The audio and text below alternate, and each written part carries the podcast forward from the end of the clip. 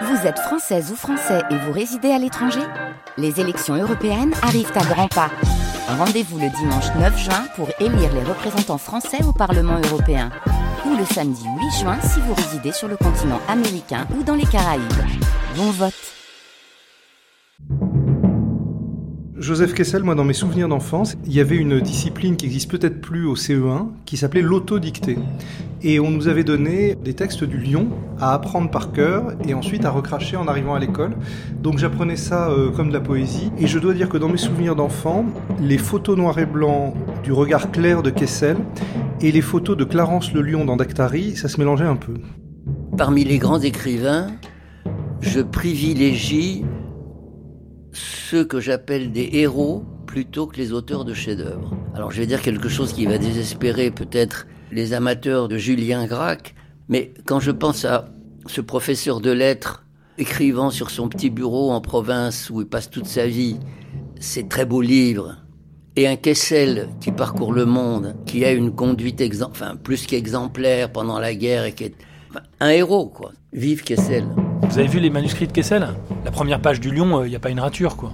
C'est-à-dire que, il écrit ça sur du papier d'hôtel, bam, il y a, Mais bon, c'est pas Proust. Il n'a pas passé sa vie entière dans une chambre à trouver que ça faisait trop de bruit et que le thé n'était pas à la bonne température. Il a tout sauté. Je dis rien contre Proust, super. Euh, il y a une urgence en fait toujours chez Kessel. La vraie question pour Kessel est de savoir où il va arriver et non pas comme nous autres. Euh, comme on disait Nabokov, euh, comme des huîtres accrochées à leur nacre natal. S'il y a une espèce de cosmogonie, de trilogie euh, divine du jeune euh, ado qui veut devenir reporter et voyageur, c'est Rimbaud, Kessel, Corto Maltese, les trois qui fusionnent comme ça dans une espèce de nébuleuse magique sur le dos d'un grand cheval au galop. On voit une photo de Kessel aujourd'hui, il y a quand même pas beaucoup d'écrivains qu'on reconnaît immédiatement, même 50 ans ou plus après leur mort. Il y a Beckett et Kessel en quelque sorte. Kessel, c'est l'aventurier, c'est toutes ces photographies où il est euh, avec sa chemise, les rides, euh, la crinière qu'on a comparé au lion, etc. Donc il y a vraiment euh, une, représentation, une, incarnation de la figure du reporter par Kessel. Il y a un mythe Kessel. Il est là avec sa, vieille saharienne, ses poches pleines de cigarettes, pleines de tabac et de fiasques d'alcool, et puis il se promène d'un pays à l'autre, il rit, il rêve, c'est un personnage en liberté. Si j'ai aimé et si j'aime encore aussi fort l'aventure, ce n'est pas tout à fait de ma faute. Joseph Kessel sans frontières, une série documentaire de Romain Debec de Lièvre et Julie Bérécy. Kessel, quand on veut le dessiner bien, il est difficile. Déjà, moi je suis nul en ressemblance, mais par exemple, Gary, ça me vient tout de suite. Johannes Sfar auteur de bande dessinée. Kessel, il faut le travailler parce qu'il a beaucoup changé de forme avec l'âge, il s'est beaucoup empâté, il est, alors il reste ce regard, il reste ce nez, mais quand on veut vraiment dessiner, ça suffit pas. Il y a une assurance, il y a, alors moi, moi qui ai cette obsession du judaïsme, il y a chez Kessel les prémices d'une réinvention de la figure du juif européen. C'est-à-dire que après des centaines d'années pendant lesquelles les juifs ont été sommés de, de marcher voûtés euh, et, et, d'être dans une espèce de soumission, chez Kessel, il y a quelque chose de bravage, c'est-à-dire que euh, il a peur de rien, il va avec les truands, il est copain avec les Russes blancs. il y a une partie de Kessel qui est l'ancêtre de Zelensky. C'est on, il invente un, un guerrier juif qui moi m'intéresse beaucoup. Épisode 1 Le premier tour du monde.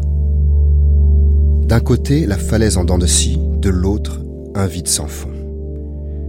Des ornières énormes, des quartiers de roc éboulés coupaient la voie. Les côtes, les lacets, les tournants devenaient toujours plus raides, plus difficiles et dangereux à négocier. Pour les caravaniers, les muletiers, les bergers et leurs bêtes, la fatigue, certes, était grande à cause du froid intense et de l'air raréfié. Du moins, collés comme des fils de fourmis contre la paroi de la montagne, cheminait-il sans risque? On raconte que Joseph Kessel détestait le prénom qu'il avait reçu à sa naissance. À l'écrit, il préférait qu'on le désigne par une seule lettre, le J. À l'oral, il invitait ses amis à l'appeler Jeff. Pour la commodité, nous l'appellerons ainsi. Jeff a écrit plus de 80 livres. Il a été romancier, journaliste, acteur, scénariste, soldat et vétéran décoré de deux guerres mondiales. Jeff a foulé la terre des cinq continents et d'une bonne centaine de pays. Il a vu de loin le maréchal Pétain en 1919 et rencontré de près le général de Gaulle en 1943. Sur différentes scènes du monde, il a vu se produire Edith Piaf, Adolf Hitler et West Side Story. Dans différents bars du monde, il a bu des alcools forts avec des Cosaques de Sibérie, des truands de la pègre et la star Humphrey Bogart. Jeff a passé sa vie à la brûler. Elle commence quelque part dans un paysage de steppe, au carrefour entre l'Asie et l'Europe, sur la rivière Oural. Je suis né en Argentine, dans la Pampa, de parents russes juifs. Joseph Kessel, alias Jeff. Dans une colonie, une des colonies fondées à l'époque par un philanthrope juif, et où mon père était médecin. J'ai quitté cette euh, pampa quand j'avais 18 mois pour aller en Russie, mais pas la Russie la plus proche, sur l'Oural, à Orenbourg. Euh, la rive droite était la Russie d'Europe et la rive gauche de l'Oural était déjà la Russie d'Asie. Donc Joseph Kessel est le fils de Samuel Kessel, Shmuel de son vrai prénom, qui reçut euh, une éducation juive orthodoxe. François Elbron, vice-président du mémorial de la Shoah. J'ai une photo de lui euh, qui vient de l'album de Joseph Kessel. On y voit un homme euh, très Troisième République avec une belle moustache à bacante, un, bouc bien allongé, une, chevelure noire et drue, un nœud papillon, une redingote. C'est un bourgeois chic du début XXe euh, siècle, puisqu'il a fait ses études de médecine à Montpellier, dont il devient docteur. Et Shmuel parle l'hébreu à la yeshiva, le yiddish à la maison. Michel Kahn, romancière, fondatrice du prix Joseph Kessel. Et il reçoit une éducation rigide, très religieuse, parce que sa mère, aubergiste, veut en faire un rabbin comme son propre père. Mais alors, ce n'est pas du tout du goût du garçon. Alors, il apprend clandestinement, c'est une force de caractère extraordinaire, le russe, puis le grec, puis le latin, puis les mathématiques. Et à 16 ans, il part sur les routes. La France l'attire. Et arrivé à Paris, il s'inscrit à la faculté de médecine. Puis il obtiendra son diplôme à la faculté de Montpellier sous le nom de Samuel Kessel. Et c'est là qu'il rencontre et épouse la belle Raïssa, fille d'un riche marchand d'Orenbourg, russe juive comme lui, et incroyante elle aussi. Sa mère, c'est Raissa Kessel. Euh, là, j'ai une photo d'elle euh, âgée, qui vient aussi de l'album de Joseph Kessel. C'est une belle femme, où on voit d'ailleurs la, beauté assez slave qu'on retrouve chez Joseph Kessel et, ses deux frères euh, Lazare et Georges. D'ailleurs, Joseph n'est pas le plus beau des trois. Lazare est vraiment le plus beau, c'était le plus beau des trois, et Joseph était plutôt le plus moche. Bon, il était très beau, il a eu beaucoup de succès avec les femmes. Et donc on voit chez Raissa euh, bah, ses pommettes très hautes, euh, ses grands yeux, euh, ce front dégagé avec une grande crinière, la crinière de lion qu'on connaît de Kessel. Joseph sera leur premier fils, mais cet homme, Samuel, donc qui connaît sur le bout des doigts les textes et les traditions juives, ne lui transmet absolument rien. Samuel Kessel accepte une mission un peu particulière, c'est d'être envoyé en Argentine, là où le baron de Hirsch finance des colonies juives pour créer une sorte d'État juif dans ces terres vierges que sont l'Argentine de l'époque. Et il va passer euh, trois ans là-bas, et c'est d'ailleurs là où Joseph Kessel va naître, à Santa Clara, en Argentine. Et puis, euh, il va retourner en France en 1899, donc avec un petit bonhomme qui s'appelle Joseph euh, Kessel. Gilles Heuré, journaliste. Qui est à deux doigts de mourir de dysenterie d'ailleurs pendant le voyage. La famille Kessel, ce sont les parents et trois fils. Joseph est l'aîné, Lazare, puis un autre qui est plus jeune, qui s'appelle Georges. Dominique Bonnat, écrivaine. Ils forment un vrai foyer, un foyer où on s'aime.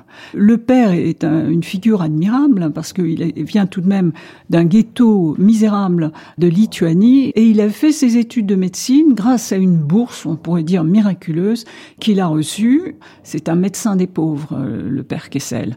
Et il adore ses fils, mais il espère bien que les fils, étant donné tous les sacrifices qu'il a fait pour lui-même, avoir un diplôme et gagner sa vie, feront des études et deviendront professeurs ou avocats, c'est le rêve de sa vie. En 1904, la famille retourne habiter dans la maison familiale d'Orenburg parce que Samuel était très mauvaise santé, il pouvait plus travailler. Et là, Joseph découvre qu'il y a en Russie un statut spécial pour les juifs et que lui Justement, il est juif. Puis il s'aperçoit qu'il y a des conversations euh, fiévreuses qui agitent la famille. Un mot revient sans cesse, pogrom. Et euh, bah, c'est juste au moment, encore une fois, il est tout bébé, mais il est déjà journaliste. Ce sont les ondes de, de la révolution de 1905.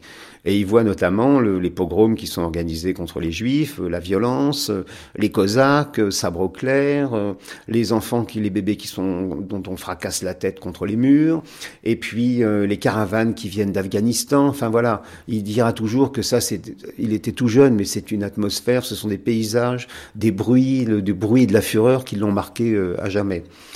Et ensuite, vers 1908, ils vont vivre à Nice. Et là, à Nice, c'est intéressant parce qu'il va aller au lycée euh, Masséna et il va être encouragé par un, professeur qui s'appelle Hubert Morand, qui plus tard euh, le mettra en relation avec le journal des débats pour qu'il puisse devenir journaliste. Alors j'ai eu la chance de grandir dans la ville de Nice et la grande figure tutélaire du lycée Masséna de Nice, c'était Joseph Kessel, c'était également Romain Gary, c'était les, les, deux anciens élèves euh, dont il fallait se montrer digne, enfin on nous le répétait à longueur de temps. Ce que je savais, c'est Kessel, très jeune homme, qui arrive en France, qui se retrouve au lycée Masséna et qui embrasse la langue française avec passion. Enfin, il le parlait déjà puisqu'il était russe, mais enfin, il se retrouve jeune homme au lycée Masséna de Nice et euh, quand l'action française arrive, on lui dit, mais alors vous avez connu l'antisémitisme en France? Il dit, ah pas du tout, il y avait l'action française au lycée Masséna, on leur cassait la gueule et c'était tout. Le vrai antisémitisme, c'était l'école maternelle en Russie où tout le monde chantait l'hymne national sauf les petits juifs et on savait qu'à la récréation, toute la classe allait nous passer dessus. J'ai retrouvé des des carnets et, et surtout des, des contes écrits au lycée Masséna à Nice, alors qu'il n'avait pas 16 ans et 17 ans, avec ses deux frères, Georges et Lazare. Olivier Weber, écrivain, grand reporter. C'est sur des grandes feuilles, évidemment, et euh, en quatre pages, on est l'équivalent d'une nouvelle de, de 20 feuillets ou de 15 feuillets, c'est déjà magique. On, on sent qu'il est fait pour ça. On sent que c'est un besoin, c'est une motivation, c'est presque une vocation, c'est presque comme respirer l'air libre, c'est même pas un sacerdoce, c'est naturel.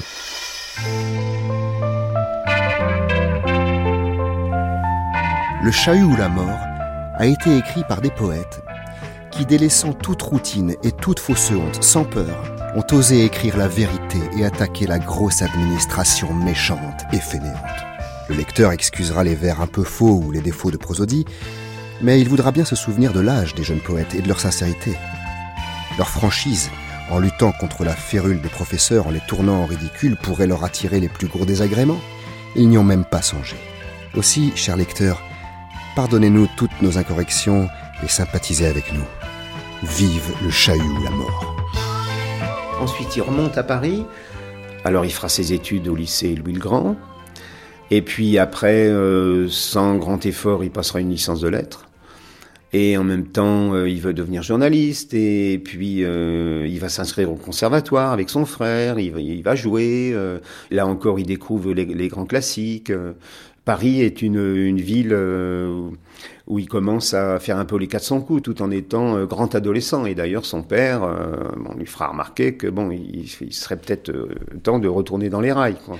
Or, euh, les deux aînés, le troisième est, trop jeune encore, les deux aînés ont vraiment un goût à la fois pour la littérature et pour le théâtre, dont le père est assez catastrophé. Et donc, quand les garçons euh, arrivent vraiment à l'adolescence, expriment euh, leur goût, leur volonté, leur tempérament, Là, il y a des tiraillements, évidemment, à la maison, comme dans toutes les familles où les garçons n'en font qu'à leur tête. J'ai toujours pensé à écrire, à raconter des histoires, même à être auteur dramatique mais avant tout, c'est le théâtre comme acteur.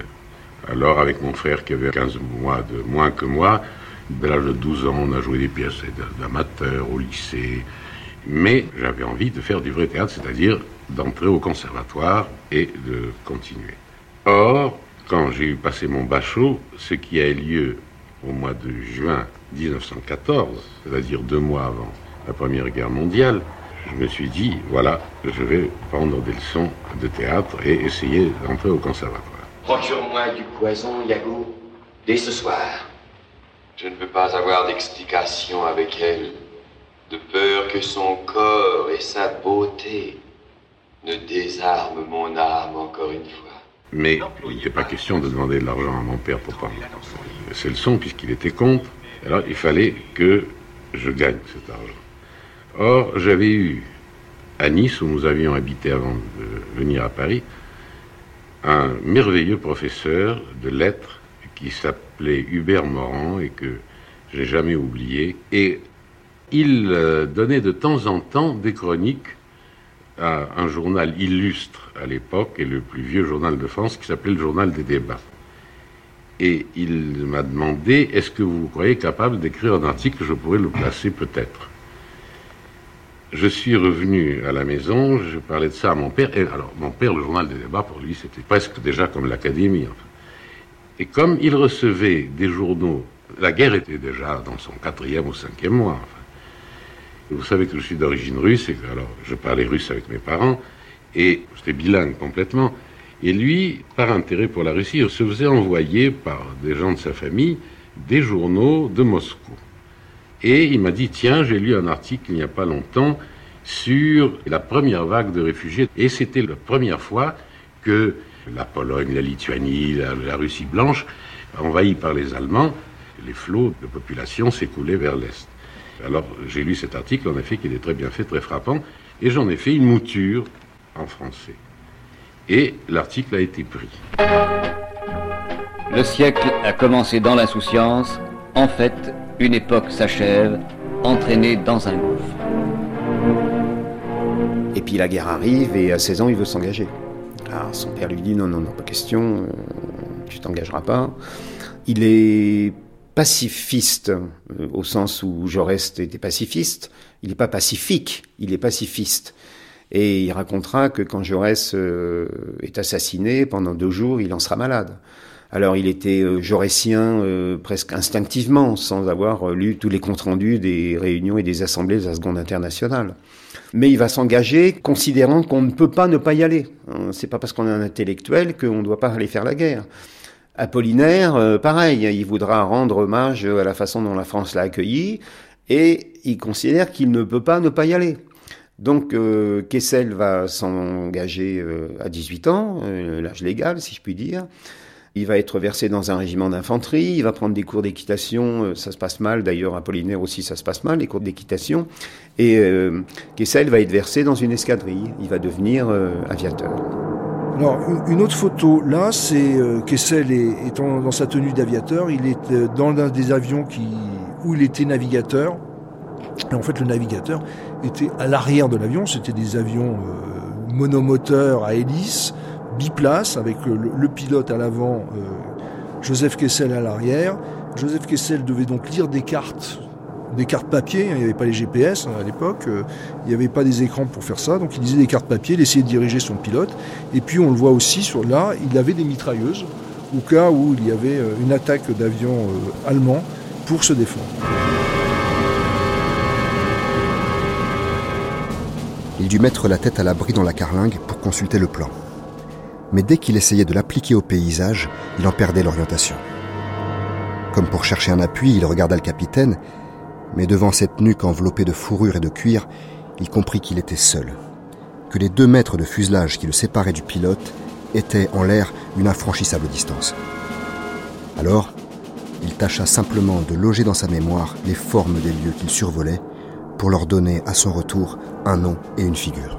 Et donc l'aviation, pour lui, c'est une forme de liberté, c'est une forme d'engagement et puis c'est une forme de patriotisme. C'est-à-dire que tous ces, juifs russes du début du siècle qui sont arrivés en France, ils ont adhéré complètement à cet idéal républicain. Ils venaient de régions où les juifs étaient des parias, où étaient ils étaient relégués à des rangs de seconds hommes, ils étaient souvent victimes de pogroms, de cosaques terribles. Il arrive en France, mais comme Gary d'ailleurs un peu plus tard, il arrive en France et il découvre un pays où on est libre, où être juif ou pas juif, c'est pas un sujet, où l'intégration républicaine fonctionne à plein, où on est patriote et où on s'engage dans l'armée et on va faire son devoir et on va faire son devoir en héros.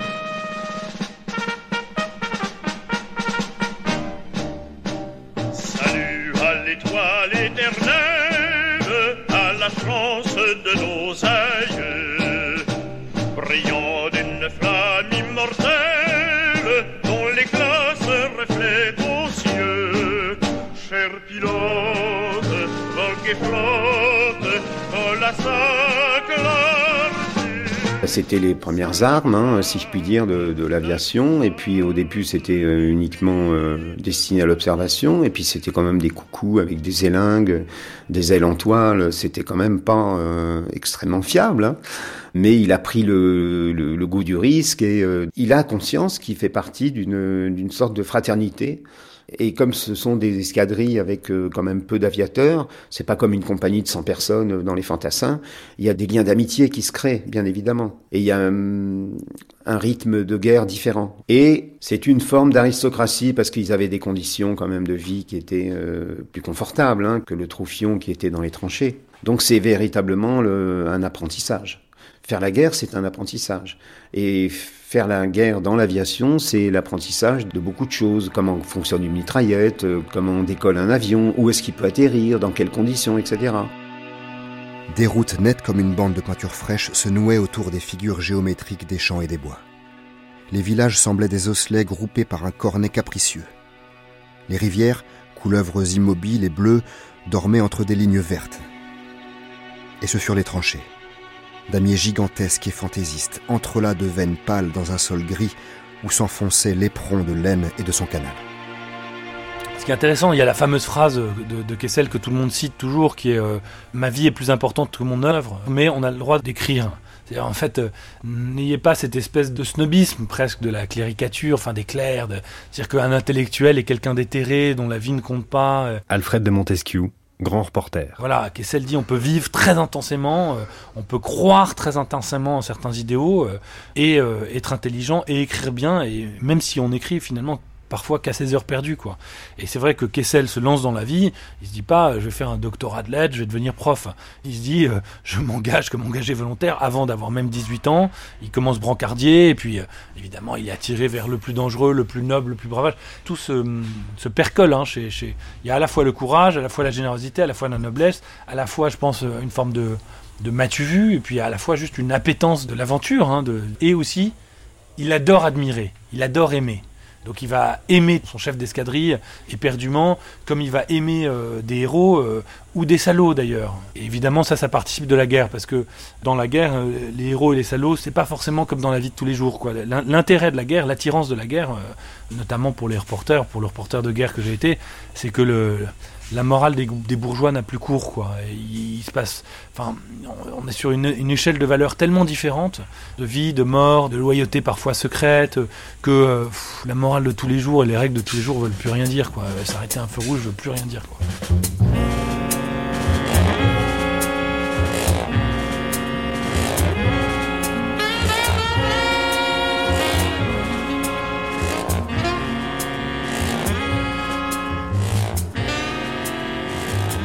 Il y a toutefois une grande différence parmi les écrivains. Il y a ceux qui euh, préfèrent analyser les sentiments, les pensées, qui euh, se penchent sur euh, la minutieuse horlogerie intérieure, tandis que les autres, auxquels je crois appartenir, aiment mieux aller chercher leur sujet, leur héros, dans le vaste monde, se mêler aux hommes d'action, décrire leurs actions et eux-mêmes se voir au milieu de ces hommes et de leurs aventures. Peut-être euh, tant pis pour la plume, mais à coup sûr tant mieux pour la vie. Et il vibre d'admiration pour son capitaine, le héros Télis Vachon. Et alors ils sont euh, à la popote, et tout à coup survient une phrase malheureuse, en présence de tous les camarades de Jeff. C'est le prénom qu'il se donne car il, il n'aime pas du tout celui de Joseph. Et donc on parle d'un Français qui vient d'être condamné pour espionnage au profit de l'ennemi. Et voilà Vachon qui dit, le plus simplement, le plus légèrement du monde, tout naturel, il est juif. Et quand Jeff était arrivé à l'escadrille, il lui était pas du tout venu à l'esprit de parler de ses origines. Il se sentait euh, parfaitement euh, assimilé, français. Et il avouera 50 ans plus tard, quand j'ai entendu Vachon, j'ai cru véritablement m'évanouir de souffrance. Dès que nous fûmes seuls, je lui dis le mal qu'il m'avait fait. Sa gêne a été horrible. Il a marmotté des excuses habituelles. Je ne vous n'ai pas généralisé. Il y a des juifs qui, des juifs que, etc. Mais la peine et l'humiliation affreuse de cette injustice, je ne les ai jamais oubliées complètement. Jean, tu as oublié de me donner le numéro de ton escadrille. Ah oui, la 37. Quoi? Quel numéro as-tu dit? Qu'est-ce qu'il y a? Tu trouves que c'est un mauvais chiffre? Quand son premier roman, euh, L'équipage, paraît, c'est un succès immédiat. C'est un succès immédiat parce que la fatigue envers les romans de guerre euh, n'est pas encore arrivée. On lit encore énormément, énormément de récits de guerre, de témoignages, de journaux, etc. Après, ça va un peu s'épuiser. Hein. Mais l'équipage apparaît comme un témoignage fiable et surtout un roman, avec des personnages, avec euh, un milieu social particulier, un milieu militaire particulier, et puis euh, c'est euh, agrémenté d'un chassé-croisé amoureux. Il y a des hommes trompés, et puis il y a des hommes coupables d'avoir trahi leurs copains. donc c'est très humain, c'est très bien écrit, c'est très condensé. Et ça remporte un succès immédiat, ce qui fait dire d'ailleurs aux journalistes que, aux critiques littéraires, que Kessel est véritablement un conteur. Alors il y a d'ailleurs quelque chose d'assez étonnant. On peut digresser dans votre émission, c'est possible, parce que je suis un fou de la digression. Oui, Mais je vais revenir à l'essentiel après. hein. L'équipage, magnifiquement mis en, en scène par euh, Anatole Litvak, François Sureau, écrivain. a quelque chose de kesselien, ce film, parce que ça a quelque chose de magique. Dans l'équipage, le rôle de Kessel dans l'aventure est tenu par Jean-Pierre Aumont. Jean-Pierre Aumont, aux deux tiers du film, se voit donner la croix de guerre, comme Kessel lui-même, à raison de ses combats euh, dans l'aviation. Jean-Pierre Aumont, à l'époque, n'est qu'un acteur. Et des années plus tard, engagé dans la première division française libre et chauffeur de Diego Brosset, il se fera donner la croix de guerre sur le Rhin, comme si le film tiré du livre de Kessel, en fait, avait été, d'une certaine manière, une sorte de baptême dans le courage militaire. Au cours de la Deuxième Guerre mondiale, je ne sais plus quel réalisateur américain qu'il faudra retrouver, a fait un remake de l'équipage de Litvak avec un acteur qui se fait décerner la croix de guerre exactement de la même manière et qui, quelques années après, à peine une année après, engagé volontaire dans les Marines, obtiendra à Guadalcanal la Navy Cross. Donc le- les films qui ont été tirés de l'équipage suscitent l'héroïsme des acteurs, ce que je trouve euh, tout à fait étonnant. Trois notes sonnées par tous les clairons d'un fond immense de la mer du Nord à la frontière suisse. Trois notes que les clairons avaient oubliées. C'est fini. En 1918, donc la guerre de 14-18 s'achève. Aussitôt, le jour même de l'armistice, il part donc euh, en bateau depuis Brest jusqu'à Vladivostok pour aller servir avec des combattants internationalistes, on va dire, les armées qui contre l'armée rouge de Lénine, les armées blanches des Russes blancs. Donc on le met avec tout son bataillon dans un bateau qui va partir aux États-Unis. Il va être le premier soldat après le triomphe à arriver aux États-Unis, donc ils sont reçus comme des héros et ils vont dans chaque ville boire à en devenir fou et avoir des relations sexuelles en permanence. Donc ils vont, ils vont, si j'étais grossier, je dirais qu'ils vont, ils vont traverser les États-Unis avec leur bite. Et une fois que c'est fait, de là on les fait passer au Japon. Alors là on voit bien qu'il a moins de relations sexuelles, donc ça l'intéresse moins. Et de là il se retrouve en Russie. Et il se passe rien à Vladivostok, il passe son temps dans les bordels, il passe son temps dans les cabarets, il passe son temps à boire, il fait très froid. Il voit à un moment dans des wagons euh, des gens atteints du typhus, qui sont des déplacés de l'intérieur, qui fuient euh, la révolution. Il y a des coulis chinois, c'est d'une pauvreté euh, incroyable. Tout se mêle dans ce Vladivostok euh, de la guerre qui n'apparaît pas, qui est la guerre des Russes blancs. Et il y a des scènes terribles où il arrive dans une gare et il se rend compte qu'il marche sur des gens. Il y a des scènes où il essaye d'aller au bordel où se retrouvent tous les soldats du monde entier mais qui sont tellement ivres qu'ils arrivent même pas à danser. Il y a des petites filles malades de la tuberculose qui chantent leurs chansons au bordel. Et là, on a, un, si je voulais dire un, sacrilège, on a un Kessel qui est presque aussi naturaliste qu'un Isaac Babel ou presque aussi dégueulasse qu'un Louis-Ferdinand Céline. C'est-à-dire qu'il il va dans les plaies. Mais ce qu'il y a de bien quand on a l'impression de connaître un écrivain, c'est de découvrir toujours des moments où on se dit ah tiens non c'est pas du tout. euh, En fait, il voyait ce qui était sordide. Est-ce que je subissais l'envoûtement de l'horreur? Était-ce le besoin désespéré de me convaincre que ces morgues sur rails et ces énormes caisses à cadavres n'étaient pas vraies, ne pouvaient exister? On entendait non loin siffler des locomotives, les clameurs des gens qui prenaient d'assaut un train déjà surchargé, les cris des mouettes venues de l'océan. Et ici, ici, les traits, le fichu de la femme étaient d'une paysanne. Elle aspirait goulûment par saccades l'air pourri par la décomposition des corps. J'ai approché ma tête de la sienne et me suis rejeté en arrière d'un seul mouvement. Le fichu, le front, les joues, les lèvres grouillaient de poux énormes. Je n'étais que terreur, et qui n'avait rien à voir avec l'effroi qui m'avait porté jusque-là, effroi mental, refus d'un cauchemar où rien de ma propre chair n'était en jeu. C'était maintenant tout autre chose. La peur véritable. Entière, abjecte, l'ignoble tremblote pour ma chair, ma précieuse, ma pauvre, ma sale petite peau. Si un pouls, un seul pouls, me touchait, me frôlait. Un bond à la mesure de cette panique m'a lancé dehors. J'ai foncé droit devant moi, plus loin, vite, plus loin, plus loin de cette iffique, de cette épidémie qui ravageait des convois entiers. On brûlait des cadavres. Pas les wagons, trop besoin des wagons. Plus loin, plus loin. Tout de suite, euh, ça met en, musique finalement la, mythologie. euh, Enfin, pas la mythologie, c'est pas la mythologie parce que c'est vrai ce qu'il raconte quand même en grande partie, mais je sais pas comment dire la, la poétique kesselienne quoi, presque la mystique kesselienne.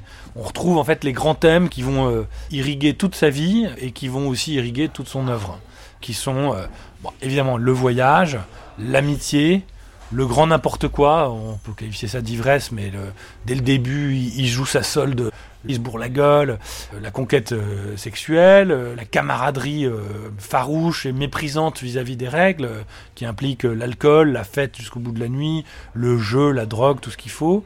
Et aussi d'être dans des endroits inconnus ou peu connus et frôler le danger, mais un, danger avec qui on joue et avec lequel on jongle. Quand il se met à jouer avec ces, ces, ces Cosaques extrêmement dangereux euh, de Semenov et les différents euh, Cosaques qui sont à la fois magnifiques et des salauds absolus, enfin des génocidaires, des tueurs, des criminels de guerre, euh, en- et notamment toujours paradoxalement, euh, notamment extrêmement antisémites, extrêmement euh, des du pogrom quoi. Et du coup, il leur dit qu'il parle russe, il leur dit pas qu'il est juif, euh, et il retrouve des Cosaques qu'en fait il craignait déjà petit à Orenbourg.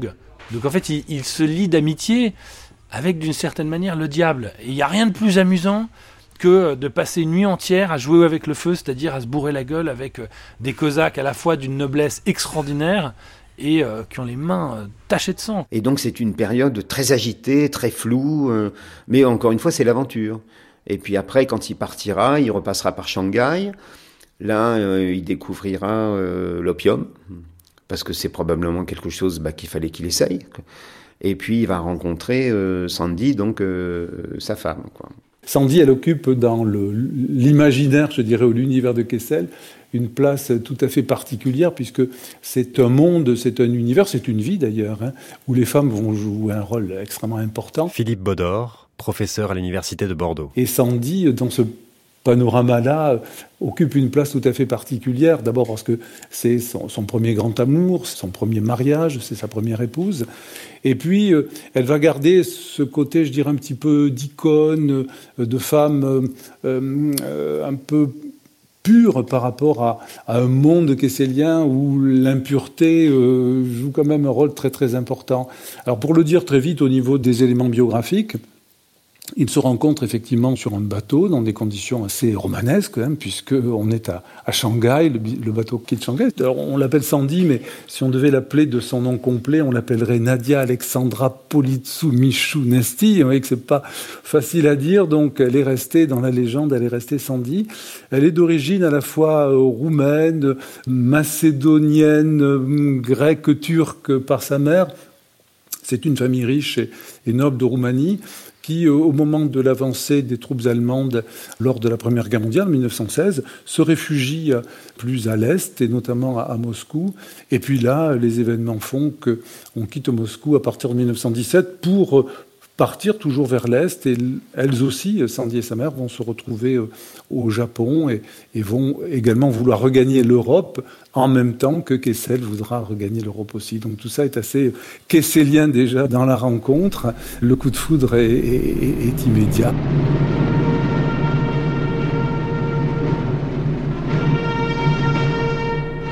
Paris, 14 juillet 1919.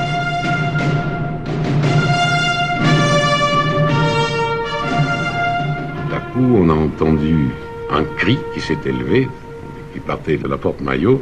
Euh, le défilé descendait par la ville de la Grande Armée et qui a pris comme un incendie jusqu'à l'étoile, qui a couru le long des Champs-Élysées. On, sentait que ça courait jusqu'à la République. Et la clameur n'a pas cessé durant les heures qu'a duré le défilé. Et alors, après tout euh, le défilé des Alliés, il y a eu un petit temps d'arrêt et on a vu apparaître euh, vraiment un César. quoi. Pétain était une beauté magnifique, avec ce visage de marbre blanc et puis c'est très régulier. C'est enfin, il était vraiment très très beau. Il était sur un cheval blanc. Alors là, pour employer le terme de l'époque, on a senti que c'était l'armée française, les poilus qui passaient.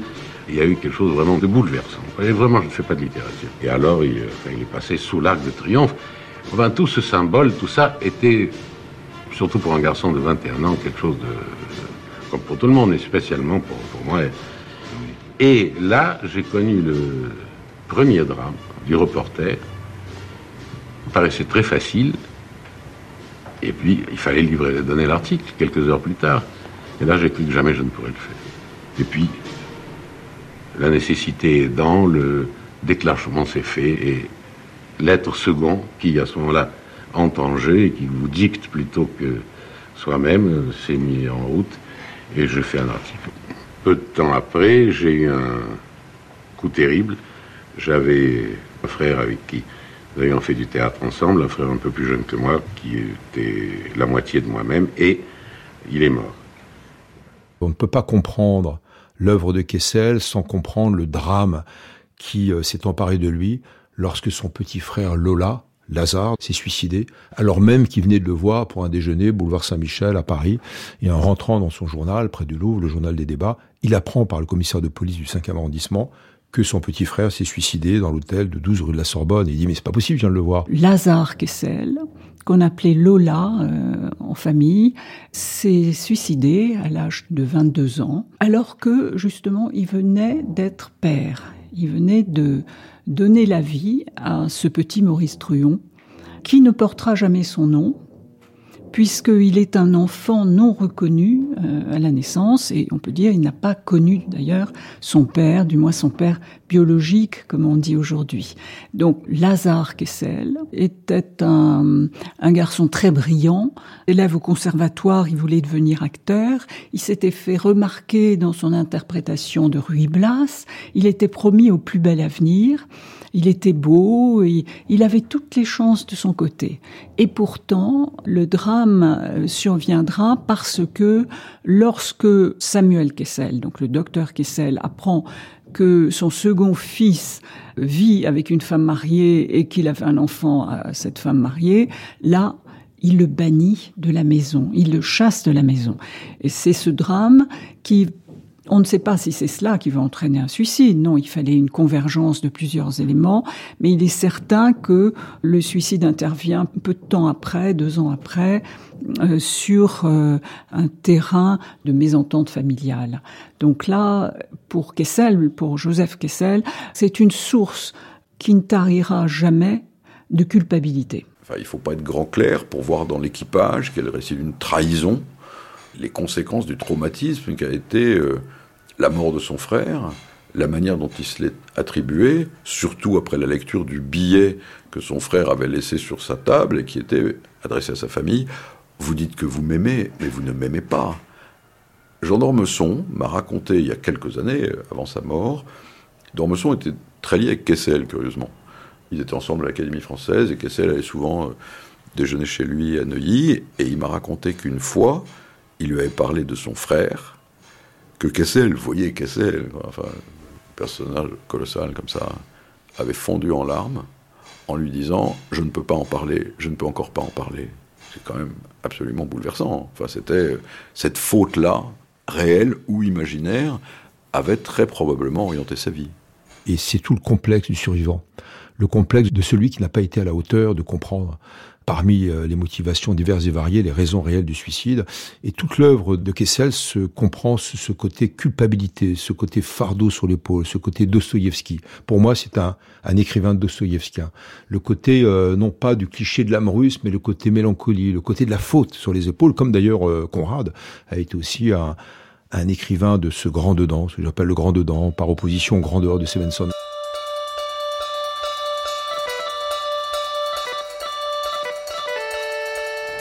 C'est une reconnaissance entière et jusqu'à la fin de mes jours que j'aurai un, un homme qui s'appelle Camille Aymar, qui était alors euh, propriétaire de ce journal La Liberté. Et Mazereau lui ayant parlé de moi, il m'a fait venir, il m'a dit, écoutez, j'ai appris ce qui vous est arrivé, et le meilleur moyen, je crois, pour atténuer le coup, c'est de changer de climat, de changer d'atmosphère, et voulez-vous, je fais une parenthèse, c'était l'époque où l'Irlande était en pleine guerre civile contre la Grande-Bretagne et Camille Aymar m'a dit allez d'abord à Londres, essayez de voir le Lord Maire de Cork et puis allez en Irlande et voilà 10 000 francs, enfin, qui était une somme considérable. Alors c'est la naissance du grand reportage. Mais il avait fait déjà un reportage formidable dans le journal des débats qui était euh, le reportage sur le 14 juillet 1919. Donc là, on voit qu'il y, a tout. Mais même à, 15 ans, il avait aussi publié un reportage euh, dans le journal des débats, il y avait tout. Il y avait cette profusion de personnages, euh, ce rythme dans les phrases, la musicalité des phrases. Mais effectivement, l'Irlande, bon, il y va d'abord avec le cœur déchiré, puisque c'est juste après la mort de son frère. Et euh, il y va aussi parce qu'il a besoin de, bouger, quoi. Mais il prépare pas. Alors il est content parce que c'est son premier grand reportage. C'est Aymar qui dirigeait le, journal La Liberté qui lui confie ce reportage. Donc euh, bon, pour lui c'est extraordinaire. Il est sur le bateau, il, a de l'argent, euh, et au bout d'un moment il se dit mais qu'est-ce que je vais faire là-bas? Qu'est-ce que je vais étudier? Qui je vais rencontrer? Il, il savait pas. Et donc c'est une fois sur place que bon il a il a ce réflexe de journaliste de chercher des contacts, de discuter avec les gens. Il avait une technique qui consistait à aller dans les cafés parce qu'il savait qu'il y avait des gens et il disait bon les tournées générales. Donc euh, effectivement, après il obtenait des confidences et il obtenait des contacts. Hein. En, Irlande, c'est ce qui s'est passé. Il est allé euh, devant la la prison où était euh, enfermé euh, le lord de, Cork, qui faisait la grève de la faim, et en discutant avec les gens qui étaient autour, il a obtenu des, contacts de Sinn Féin, par exemple. Donc c'était sa méthode de travail. Mais oui, c'est son premier grand reportage, et puis euh, bah, à chaque fois, il est là où ça se passe. C'est-à-dire qu'il va rencontrer des leaders du Sinn Féin qui étaient pourchassés par la police euh, britannique. Il va euh, rencontrer d'autres journalistes. Il va assister à un procès euh, clandestin. Donc l'Irlande a vraiment été un, un reportage vraiment pionnier, central. J'ai vu des hommes livides d'angoisse. J'ai vu une usine qui employait des centaines d'ouvriers saccagés à fond les soldats ayant mis le feu à des matières premières valant des millions de francs. J'ai vu des jeunes filles que des voisins ont dû habiller car toute leur harde avait brûlé. J'ai vu un grand gars solide et alerte marmonner des paroles d'insensés. J'ai vu enfin un cadavre criblé de coups de baïonnette et atrocement mutilé.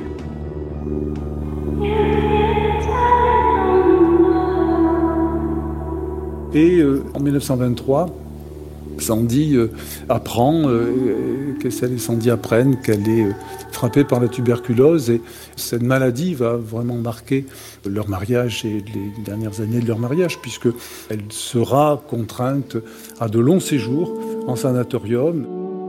Chaque porc est malade, chaque porc a la fièvre.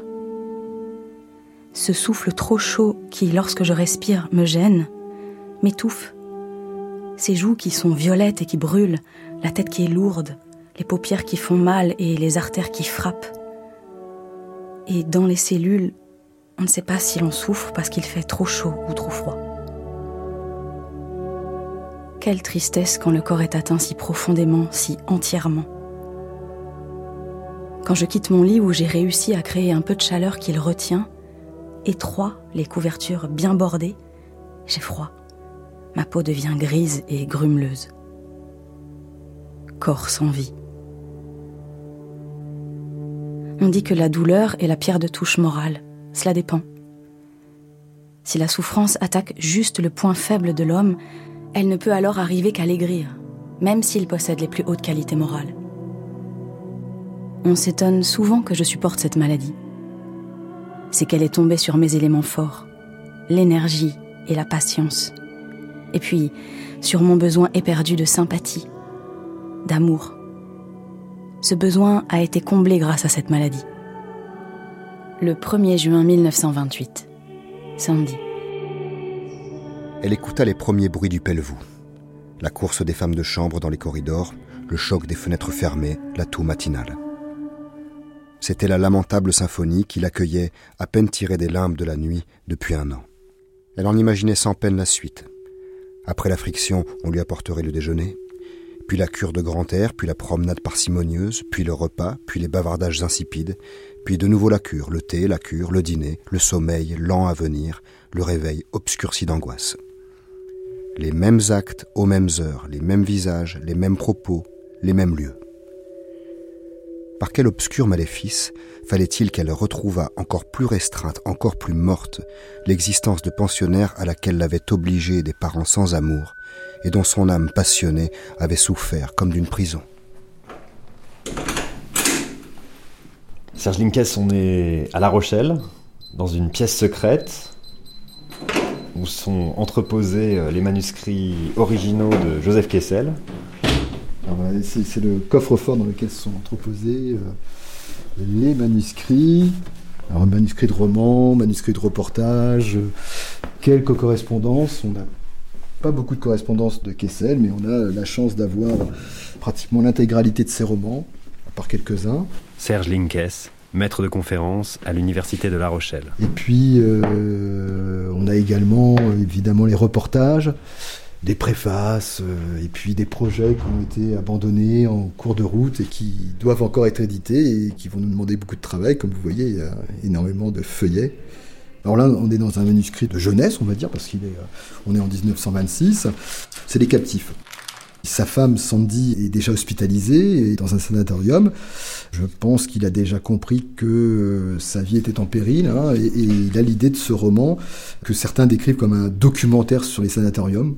Ce qui n'est pas faux non plus, c'est-à-dire qu'il y a aussi cet aspect documentaire qui est cher à Kessel, c'est-à-dire que euh, d'ailleurs il a un peu inventé cet esprit de documentaire qui est ni du roman ni du reportage. Alors ça reste un roman évidemment, donc dans ce manuscrit-là on voit bien que l'écriture se fait au fil et ça c'est euh, un seul brouillon, c'est-à-dire qu'on n'a pas d'autre, on n'a pas de, premier jet euh, et de divers brouillons qui se succèdent. Les captifs, quelques critiques de l'époque on- l'ont déjà inscrit dans ce qu'on pourrait appeler un roman de sanatorium, puisque l'action se passe dans un sanatorium et le titre euh, Les captifs évoque toute cette euh, population euh, poitrinaire, tous ces personnages qui font courir de grandes inquiétudes au sein des familles, notamment au moment des mariages. Est-ce qu'ils toussent? Est-ce qu'elles toussent? Toujours ce soupçon d'être frappé par la tuberculose. Alors, au moment où Kessel écrit Les captifs, il n'est pas encore le grand reporter euh, que nous connaîtrons par la suite. Il a écrit l'équipage, il a publié un certain nombre d'articles, de textes dans les journaux, il a fait un premier reportage assez remarqué euh, en Irlande, mais je dirais que cette littérature de grand air ou cette écriture de grand air n'est pas encore forcément la, la signature de Kessel, ça viendra plus tard. C'est vrai que Les Captifs est un roman du huis clos, hein, et d'un huis clos collectif qui reviendra moins par la suite dans l'œuvre de Kessel. Ce qui marquera l'écriture de Kessel et son univers romanesque, ce seront plutôt les grands espaces.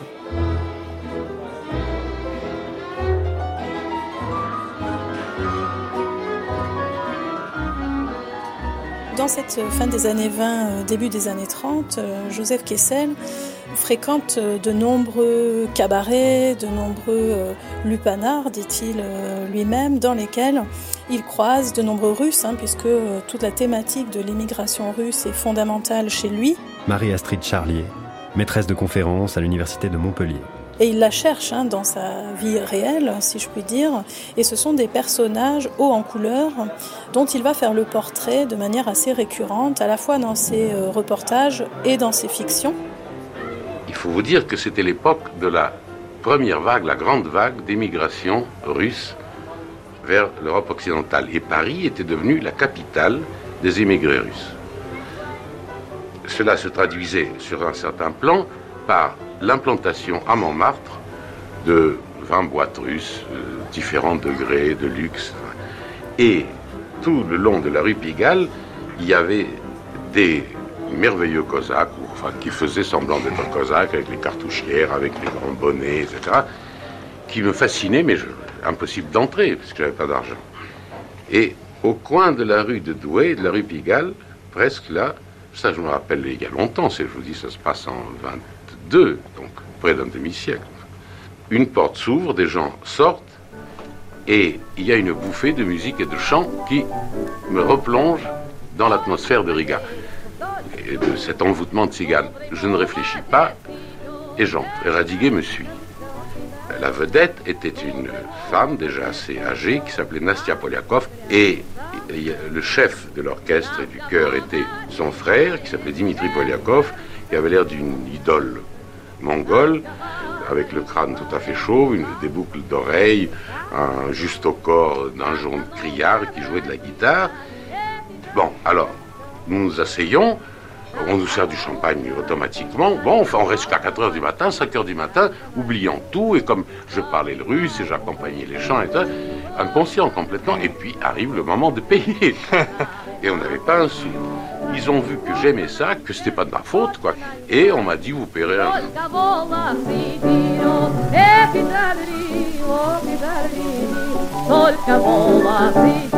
C'est la musique déchaînée, la musique tzigane, c'est une musique en pleine liberté, c'est une musique qui s'invente au fur et à mesure, qui s'improvise et puis qui fait rire et pleurer en même temps. Il a beaucoup, beaucoup développé euh, ce folklore, hein, on peut dire, euh, russe. Enfin, le chauffeur de taxi euh, qui est un ancien prince russe, la musique tzigane qui ne cesse jamais dans l'univers de, de Kessel.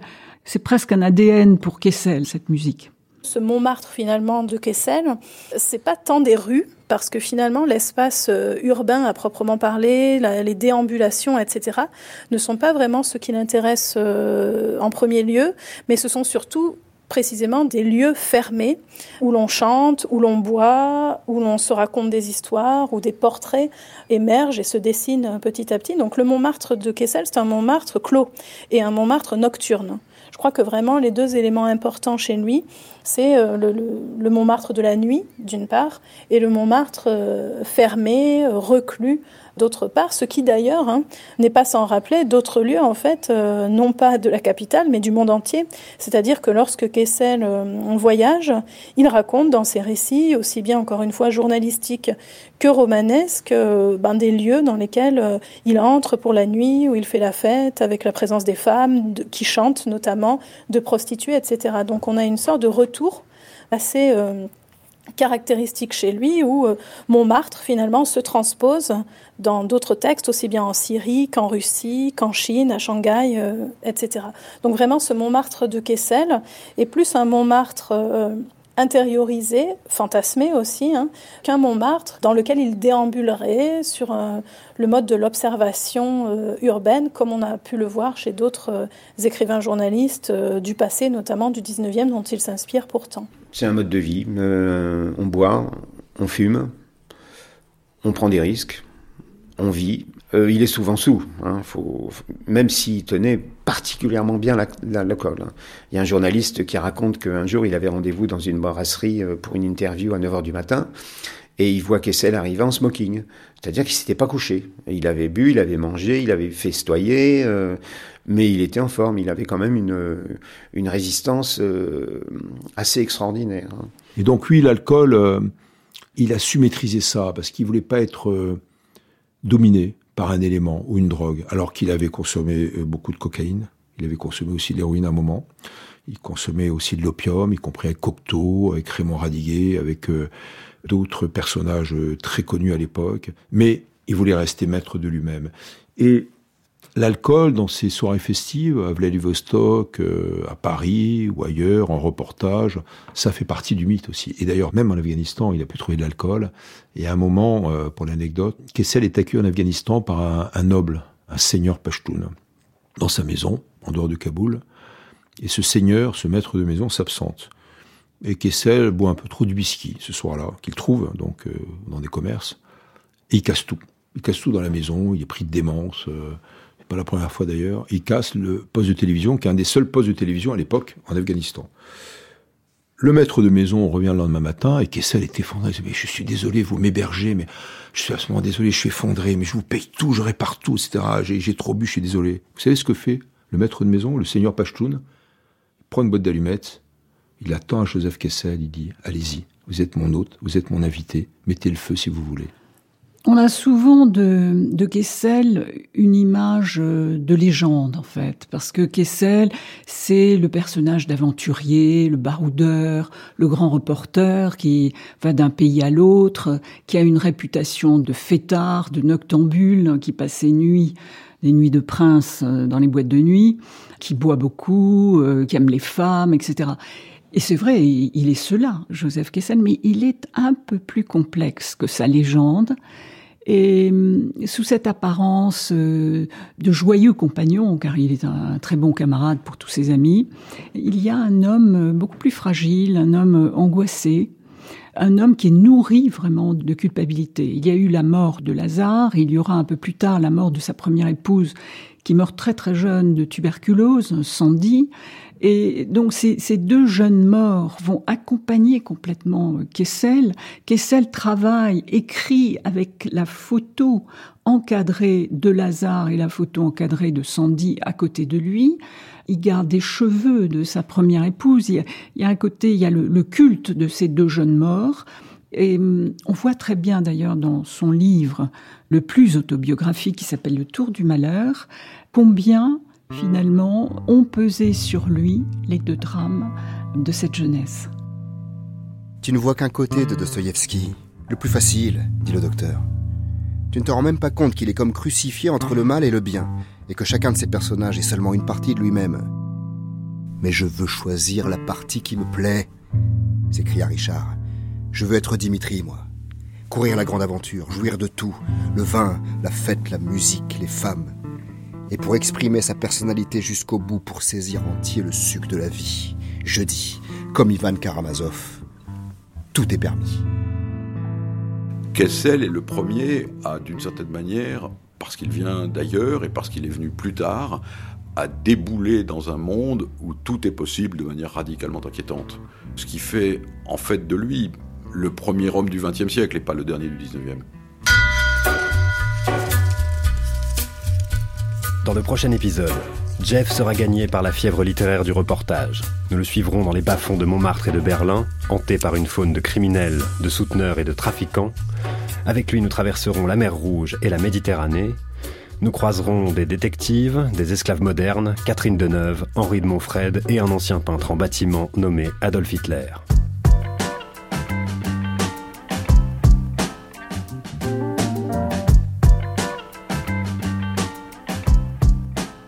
C'était Joseph Kessel sans frontières, épisode 1, le premier tour du monde.